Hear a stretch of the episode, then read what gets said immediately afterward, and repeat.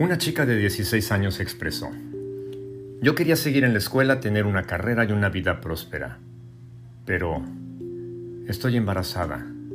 Yo no quería ser mamá en ese tiempo de mi vida, pero mi novio me suplicó que le diera una muestra de mi verdadero amor y me embarazó.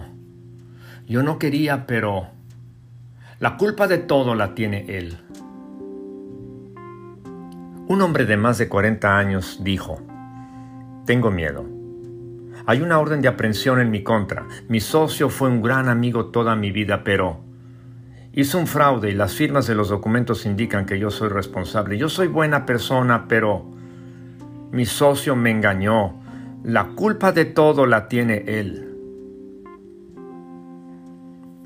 Una dama de 37 dijo, lo he decidido. Dejaré a mi esposo y a mis hijos para irme con mi nueva pareja. Ella es una chica linda que sí me comprende y es fiel. Mi esposo me engañó con otra mujer antes de que esta chica y yo nos conociéramos. La culpa de todo la tiene él. En los tres casos los responsables de sus malas decisiones han culpado a otros. La razón es que de principio a fin todos nos creemos buenos, por lo menos asumimos que no somos tan malos como otros, incluso los que tenemos muy cerquita. Pero la verdad es otra. Todos somos pecadores. Mentimos a nuestros padres y maestros, copiamos tareas, proyectos y respuestas en exámenes, traicionamos la amistad de nuestros amigos hablando con otros de los secretos que nos han confiado, etc. En una palabra, somos tramposos. Y el proverbio del día dice que Dios da su merecido a los tramposos. Proverbios 12, versículo 2, traducción en lenguaje actual dice, Al que es bondadoso Dios le muestra su bondad, pero al que es tramposo Dios le da su merecido.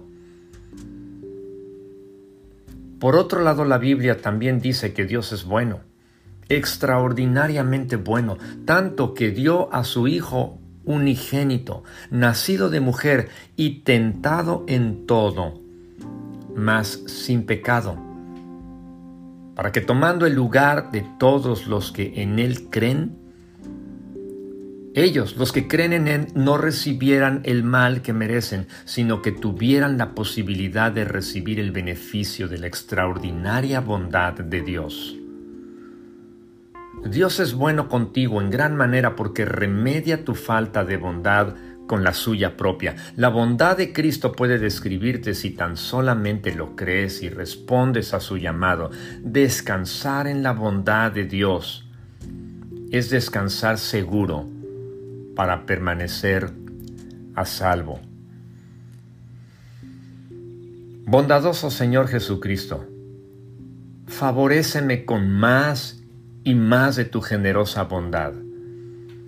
Gracias por perdonar mis pecados cuando me arrepiento de ellos y me vuelvo a ti confiando en tu bondad para mí y por no darme lo que merecía, sino que en lugar de eso, has venido a morir para cubrir el justo pago por todos mis pecados.